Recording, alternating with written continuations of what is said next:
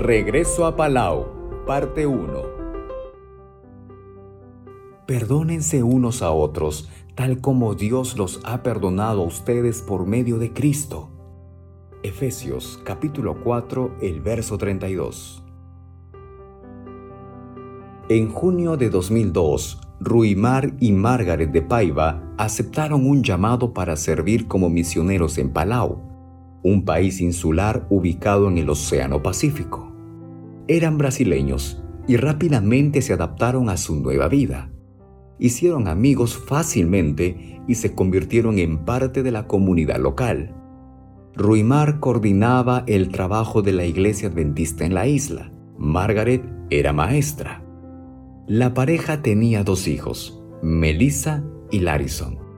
A la familia le encantaba la Navidad y la noche del 21 de diciembre del 2003, los adornos navideños, los sonidos y los olores llenaron la casa de los Paiva. El árbol se había instalado temprano y había regalos debajo, no solo para Melissa y su hermano, sino también para los estudiantes misioneros. Margaret comenzó a preparar la comida con mucha anticipación, ya que tendrían muchos invitados. El día siguiente sería el decimoquinto aniversario de bodas de Ruimar y Margaret.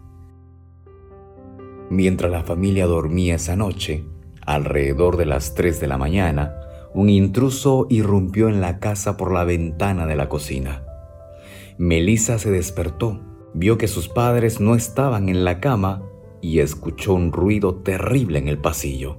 En cuestión de minutos, el hombre mató a los padres y al hermano de Melissa.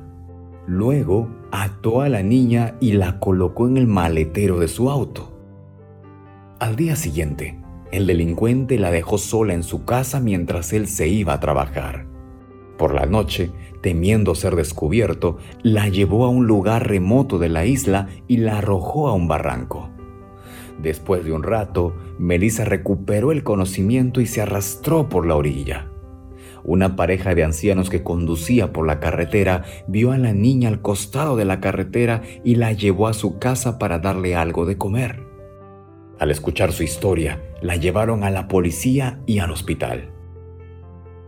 Las noticias del crimen se hicieron eco en todo el mundo.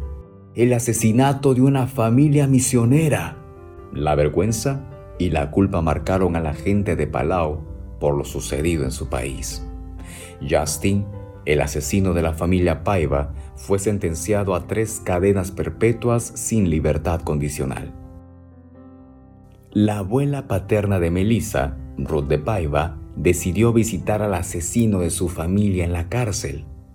Ella frente a Justin le dijo, Por Jesús, quiero que sepas que te perdono Queremos verte en el cielo algún día con nuestro hijo, nuestra nuera y nuestro nieto.